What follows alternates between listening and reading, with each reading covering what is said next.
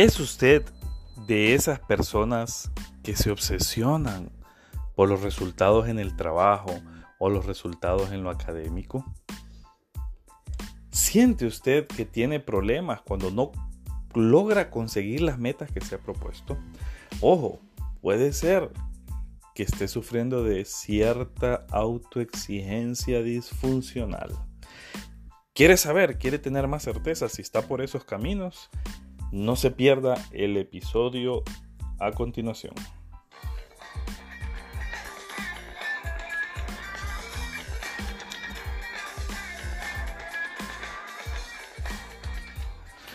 Hola amigos, bienvenidos a un episodio más de Planeta Hola Radio. Estamos llegando ya a la novena semana, al noveno episodio de esta quinta temporada.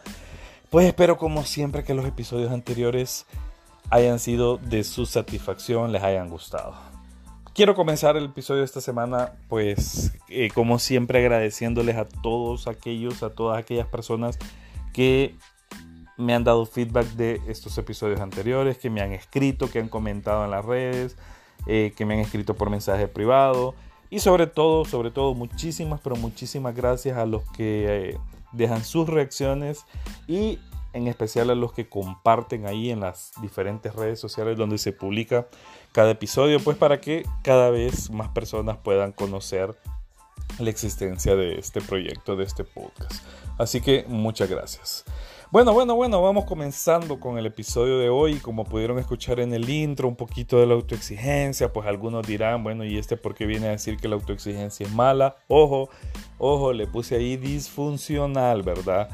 Desadaptativa porque es algo muy muy particular. Recuerden que en psicología todos los extremos son malos y a todos hay que tenerles mucho mucho cuidado verdad porque eh, siempre afecta a nuestra salud mental. Pero bueno bueno empecemos definiendo un poco qué es la autoexigencia. Eh, Creo que no es algo que tengo que explicarles mucho porque la mayor parte de ustedes ya conocen el concepto, lo entienden y lo manejan a la perfección. Y, quiero decirles que es cierto, pues es algo fundamental en cualquier ámbito de nuestras vidas. Se da en todos los ámbitos. La autoexigencia pues viene, eh, tiene mayor peso, digamos, en, el mundo laboral, en el mundo académico, porque es como donde nos miden por resultados y esas cuestiones, ¿verdad? aunque también nos miden por resultados en el mundo más personal, familiar, eh, social, etcétera. Pero allá en el académico y en el laboral, pues nos miden con notas o con sueldo. Entonces eh, se vuelve un poquito más, más delicado el asunto, ¿verdad? Eh, es necesario ser un poquito exigente con nosotros mismos. Esto nos motiva, por ejemplo, eh, a crecer, o sea, a, ser mejores personas, ser mejores profesionales, ser mejor familia, mejor papá, mejor hijo, mejor hermano. Entonces eso de ser un poquito exigente con nosotros mismos es bastante bueno, o sea, eh, tanto en lo laboral como en lo, en lo personal, laboral, académico, en lo personal, en, en cualquiera de esos segmentos de la vida. Es bueno, o sea, no hay que tenerle miedo tampoco, ¿verdad? Pero ojo, mucho ojo, eh, con caer en, los límites, en, en extralimitarse. Hay que tener límites para esa autoexigencia, ¿verdad? En, es, es, una cosa diferente, una cosa normal es ser autoexigente, por ejemplo, en la responsabilidad, en la constancia, en, el esfuerzo que tenemos que poner para conseguir lo que nos proponemos. Pero otra muy diferente, volverse eh, obsesivamente perfeccionista. Y, volverse obsesivamente perfeccionista quiere decir, digamos, o, se puede explicar un poco como pedirse más allá de lo que se puede dar. Así, en esas palabras sencillas, uno, uno no conoce, desconoce sus propios límites, sus propias capacidades y entonces se exige más de lo que puede dar, más para lo que está preparado, para lo que está lista, listo, perdón, o lista y ahí es donde vienen eh, esos problemas del perfeccionismo desadaptativo.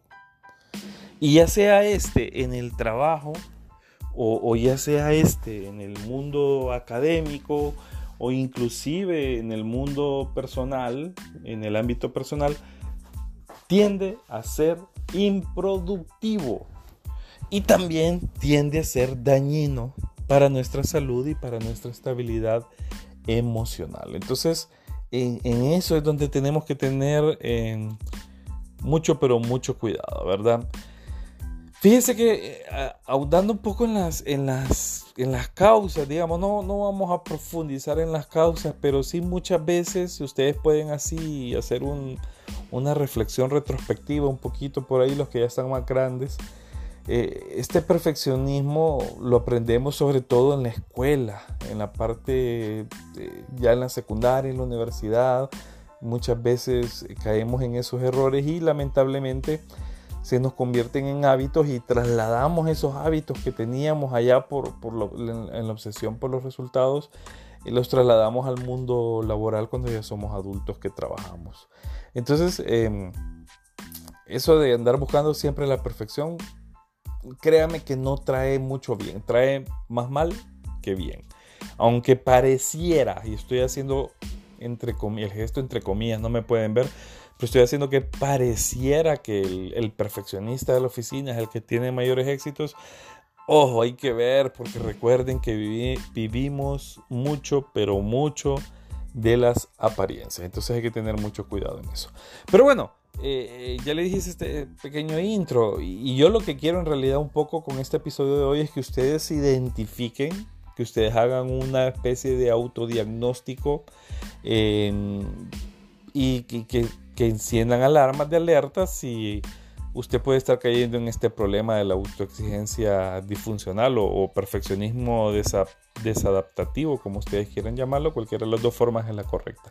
Entonces yo a continuación voy a, leerles, a comentarles una especie de listado de algunas características, condiciones o situaciones a las que se enfrentan estas personas eh, que están sometidas a, esta autoexigencia disfuncional. Y pues la idea es que ustedes hagan su propio checklist. Eh, son, son bastantes, son más de 10 condiciones, 10 características. Entonces si usted por ahí está en 5, digamos 5 es un buen número, entonces usted tiene que eh, poner mucha atención, tiene que tener mucho cuidado, porque puede estar, digamos, en el límite eh, si usted ya tiene 8 o más, entonces probablemente ya usted pueda, pues no diagnosticarse, ¿verdad? Pero sí emitir señal de alerta y decir, eh, ya estoy, ya crucé la línea de, las, de la autoexigencia disfuncional y pues es hora de, hacer una pausa, bajarle a la velocidad, eh, comenzar a reflexionar, ver si me estoy dañando y de ser necesario pues buscar consejo o ayuda profesional. Entonces sin más, no digo sin más preámbulo porque ya no es preámbulo, vamos por la mitad, sino que sin más wiri wiri como decimos, sin más paja, eh, voy a, mencionárselas y ustedes pues van haciendo su checklist y como les digo, 5 eh, es un llamado de atención. Em, 8 mm, o más es que ya cruzamos el límite, ¿verdad? Entonces, empezamos. El primero es que la persona con, autoexigencia disfuncional eh, tiende mucho a desconocer sus límites, sus propias capacidades, sus limitaciones. Entonces, por lo general, va a trabajar más de lo que puede, más de lo que puede e inclusive más de lo que está capacitado. Y esto no solo capacitado, digamos, a nivel de preparación académica, sino que también su capacidad de rendimiento físico y el rendimiento mental, que muchas veces eh, pensamos que, que, porque mi trabajo es eminentemente mental, pues eh, doy más allá de lo que debo. Ojo con eso, mucho, pero mucho ojo con eso. Hay que conocer sus propias limitaciones para ser de verdad productivo. O sea, cuando usted trabaja más allá de sus límites, no está siendo productivo, pues quizás salga con una que otra tarea quede bien con una que otra persona, pero no está siendo productivo ni se está haciendo un bien, sino que se está haciendo un mal. Una segunda condición o característica es que estas personas tienden también a imponerse objetivos que por lo general son inalcanzables. Eh, esas metas que se ponen, esos objetivos que quieren lograr, la mayor parte de las veces son inalcanzables y pues, ¿qué? ¿Qué? ¿Qué? No lo van a lograr y les va a llevar a la frustración. Ya vamos a hablar más adelante de la frustración un poquito. Otra condición otra situación a la que se enfrentan estas personas es que esos retos, digamos, como esos objetivos son tan elevados, se vuelven unos retos, ¿verdad? Y esos retos a su vez se convierten en obligaciones y obligaciones que muchas veces eh, van más allá del, ámbito meramente del, por así decirlo, del, aspecto contractual de un trabajo o, del aspecto, digamos, de, sí, contractual también, de, una responsabilidad académica del colegio, de la universidad, y, se vuelven obligaciones. Eh, y, los retos van más allá de lo que le están pidiendo. Entonces, ojo con eso, porque esas obligaciones también conllevan mucha problemática cuando no se logran cumplir. Eh, otra condición, otra característica, y, tiene que ver con la autodisciplina, es que el, comportamiento de estas personas eh, está normado por una autodisciplina rígida, totalmente inflexible, y eso es malo. Eh, de hecho, todo lo que es inflexible, mm, desde el punto de vista psicológico, no es saludable. Entonces, mucho ojo con eso. O sea, no estoy hablando que no debe tener autodisciplina, todos debemos de tener autodisciplina, pero también nuestra autodisciplina puede ser flexible y sobre todo debe ser adaptativa. Las personas que sufren de este problema, eh, su autodisciplina es totalmente inflexible. Otra condición, otra característica es que estas personas tienden mucho a abusar de la planificación, planifican eh, prevén o quieren o pretenden prever absolutamente todo. Y entonces como tienen un esquema de vida muy, entre comillas, agendado, cuando no logran cumplir con uno de los puntos de agenda, entonces aparece ese amiguito detestable para todos que se llama culpa. Y la culpa es bastante, pero bastante molesta, sobre todo para la salud mental y para la salud emocional la culpa, créanme que sí genera mucho, pero mucho problema. Ojo con eso. Otra característica es que, em, como les dije anteriormente, sus, metas se convierten en obligaciones. Y entonces, entonces, por querer conseguirlas, por querer buscarlas, no importa si tienen que sufrir, Ay, por ahí cuánta gente anda en esta vida sufriendo todos los días en su trabajo con tal de quedar bien con alguien. A veces por pisto, a veces por, por posición social, a veces por compromisos tontos, pero por ahí andan en la vida sufriendo y bueno, yo creo que al final cuando es por pisto es la peor de las alternativas. Entonces, mucho ojo, mucho ojo con eso. Em, otra condición, eh, como estas personas buscan mucho la perfección, ¿verdad? Eh, se vuelven incapaces o desarrollan una incapacidad para delegar tareas. No les gusta delegar porque necesitan que las cosas salgan perfectos y los únicos perfectos son ellos, son ellas. Nadie más puede hacer las cosas como, como desea o como lo tiene pensado para que las cosas salgan de la mejor manera. Entonces, se vuelven personas incapaces de delegar y entonces obviamente se llenan y se llenan de más responsabilidades porque muchas veces a pesar de tener equipos y de tener gente que les apoye, de tener compañeros, de tener amigos, de tener familia, eh, asumen todas las responsabilidades y entonces es lógico que las cargas de estrés en ellos son mayores. Otra condición está muy ligada con la anterior es que tienen miedo, mucho miedo, pero muchísimo miedo al fracaso son perfeccionistas, entonces el fracaso para ellos, para ellas representa la decepción total. Entonces, eh, esa es otra condición muy, muy, muy, muy limitante. Eh, todos podemos eh, equivocarnos, podemos fallar, eh, inclusive podemos fracasar en algunas cosas y el fracaso debe ser fuente de aprendizaje, no fuente de paralización. O sea, a eso me refiero con miedo al fracaso, ¿verdad? Porque no es como que, ay, que, que pinta fracasar. O sea, no, no estoy hablando de eso. No es que tenemos que encontrarle una satisfacción a fracasar, sino que tenemos que darnos cuenta que como no somos seres perfectos, estamos expuestos al fracaso y el fracaso nos sirve para enmendar, para corregir. Pero estas personas no, sino que el fracaso les paraliza porque tienen miedo. Eh, otra característica tienen una neurótica casi, neurótica necesidad de reconocimiento, o sea, de, que la gente les alabe y les diga, wow, sos lo máximo, wow, ¿cómo lo haces? Wow, sos el mejor estudiante, uy, sos el mejor jefe, uy, sos, etcétera, etcétera. O sea, necesita que los demás les reconozcan sus logros, no, no, no los alcanzan solamente por satisfacción personal, sino que por esa necesidad, como les digo, casi neurótica de reconocimiento. Otra condición está muy ligada también con la anterior es que eh, su autoestima, la que cargan día a día, está muy ligada, está estrechamente relacionada con los resultados que obtienen, eh, como les digo, ya sea en, la familia, en el trabajo, en la universidad, en el colegio, donde sea. O sea, su autoestima no está formada por elementos verdaderamente importantes, sino que está conformada por esos resultados. Entonces, si sus resultados fallan, su autoestima comienza a tambalearse, su autoestima es muy débil y, bueno, ya sabrán ustedes lo que sigue. Otra condición, ya vamos a ir eh, cerrando un poquito, otra condición es que tienen eh, cierto sesgo hacia la negatividad con ellos mismos.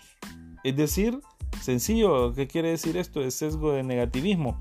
Em, tienden a ver más sus defectos que sus virtudes en ellos mismos. Tienden a ver más lo que está malo que lo está bueno, lo que no lograron que lo que lograron. En sí mismos, o sea, es, un castigo que se proponen ellos. Em, otra condición es la autocrítica. La autocrítica es elevadísima. La autocrítica es buena, pero en este caso se vuelve obsesiva y se vuelve también eh, acosadora hacia, sí mismos la autocrítica, ¿verdad? Y entonces también eso los detiene. Otra condición muy típica, recuerden que están haciendo su checklist ustedes a ver cómo salen. Ya les dije, 5 es una señal de alerta, más de 8 eh, es una señal de que ya cruzaron el límite. Eh, otra condición les decía que tienen un pensamiento dicotómico. ¿Qué quiere decir esto? Que para estas personas eh, eh, con autoexigencia disfuncional no hay tonalidades, no hay grises, o es blanco o es negro, o está bueno o está malo, no hay término medio. Poseen una baja, pero muy baja tolerancia a la frustración. Este es un problema generacional y ojo, los que están estrenándose como papás, Em, cada vez va a ser peor, o, sea, por el estilo de crianza que estamos llevando, muchas cosas de crianza que están de moda, eh, están eh, haciendo generaciones cada vez menos tolerantes a la frustración. Y por último, eh, que es una manera de, digamos, de casi como de resumir, tienen una sensación de, de insatisfacción constante. O sea, su vida es, es, una insatisfacción permanente, o sea, nunca van a estar satisfechos con sus logros, satisfechos con lo que son, satisfechos con lo que hacen. Eh, ¿Por qué? Porque se, exigen demasiado y se exigen más allá de lo que deberían de exigirse. Entonces amigos, como les he dicho, yo espero que sirva de mucho este contenido de, de esta semana, que hagan su checklist, que revisen, que autoanalicen, que hagan introspección y pues ustedes verán cómo se encuentran. Como siempre quiero agradecerles eh, por sus comentarios, por sus reacciones, por su compartir en todas las redes, psicoeducativa, en Planeta Ola y en las mías personales. Espero que esta semana también lo hagan. Em, como les dije al inicio, por ahí también los mensajes privados los recibo con mucho gusto y los contesto a la brevedad posible. Pueden escuchar el episodio en todas las plataformas de streaming sobre todo en Spotify, Deezer, Apple Podcasts, Google Podcasts, Spreaker, también en el canal de YouTube. Em, y pues, ¿qué más? Solo me queda más que, que, agradecerles. También ahí en la bio de todas mis páginas pueden encontrar el enlace directo para WhatsApp si ustedes desean agendar alguna cita o hacer alguna consulta en particular con psicoeducativa para alguno de los servicios de asesorías, eh, consejería, eh, coaching o cualquiera de los servicios que estamos ofreciendo. Así que muchas gracias, sin más ni más. Los espero la próxima semana con el último episodio de esta quinta temporada. Así que muchas gracias por escucharme y hasta la próxima.